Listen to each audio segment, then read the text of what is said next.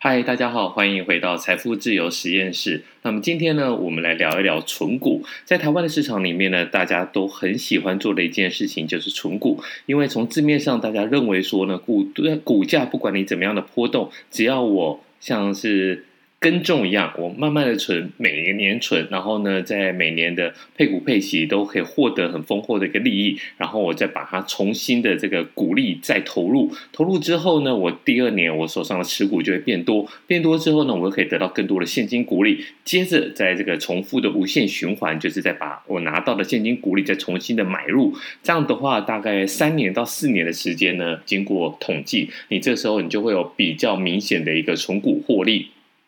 那我们今天不来讨不讨论存股到底是不是一个正确的一个选择，因为在各项的投资事业里面呢，不管你。喜欢的是买成长股还是买价值股，或是你喜欢做波段、做价差、做存股？我觉得这都是个人的选择。但是呢，因为收到很多听众朋友的一个私讯，就想要听一听存股。那大部分都问我说：“兆丰金可不可以存？中信金可不可以存？”那我觉得这可能是很多的老师在脸书上面，或是在在他的这个私人的课程 Press Play 里面呢，有提到这几档个股。不过以我自己来讲，我觉得如果你要存股的话，金融股其实已经不是最好的选择标的。简单来讲，大家会看到说，金融股怎么在今年呢？好像有很多很不错的一个表现。但其实你仔细去看金融里面呢，你看这些金控有两种，有一种呢，它就是有一些券商的。那券商大家最近得知道，因为这个当冲盛行啊，所以呢，整个成交金额呢是非常的惊人。因此，券商的部分当然是获利丰厚。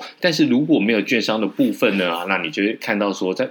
这个地方呢，其实是没有太多获利的一个琢磨，也因此，我觉得你要存金融股，在过去或许是一个显显学，但现在呢，应该不是最好的一个选择。那么今天呢，我们来跟大家介绍一下，就另外一间公司叫做台湾肥料公司。那么台肥呢，他们在股票代号呢，在台股这边的话是一七二二。那么台湾股。台湾肥料股份有限公司呢，是一间台湾的肥料及化工产品的制造公司。原本呢是国营企业，那在一九九九年后民营化。不过呢，最大的股东呢还是行政院农业委员会，那么占的股份呢高达百分之二十四。所以呢，有四分之一的股权是官方给掌握。一般呢，我们看这种公司呢叫做泛公股的事业。那么台肥呢，到礼拜五的时候呢，它的股价收盘表现呢是五十六点三块钱啊，然后上上涨的零点三元。好。台肥为什么是一个我比较推荐的一个存股标的？其实，在过去这几年，包括士林，包括台肥，大家都很多，或是南港轮胎，大家都看好这种土地资产股。可是，台肥跟这个士林纸业跟南港轮胎又有一个基本上的不同。过去那两另外两档股票呢，其实它是有很多的这个土地资产。那大家着眼的是说，不管你股价如何，只要把这些土地资产 catch out 给它变现之后呢，那是不是这些钱？就可以回馈给给股东，或是像南港轮胎一样，你把它给卖出去，或是共同开发，你也会有很好的一个获利。可是我觉得台湾肥料它是一个地主中乐透的概念。那么在过去呢，其实它拥有的大多都是南港。南港的土地呢，在过去大家认为说南港是黑箱，因为有很多的一个铁工厂，那么很多的烟囱，甚至是有一些空气污染，所以呢，大家对南港认为说这个。在过去台北市里面比较边陲，甚至是蛋白跟蛋壳的地区呢，大家以前不喜欢，但是呢，因为现在有这个门户计划，台北东区门户计划，那么包括国产、台北还有润泰创新啊、南港轮胎这些传统产业业者，在过去呢，因为生产的需求在南港有。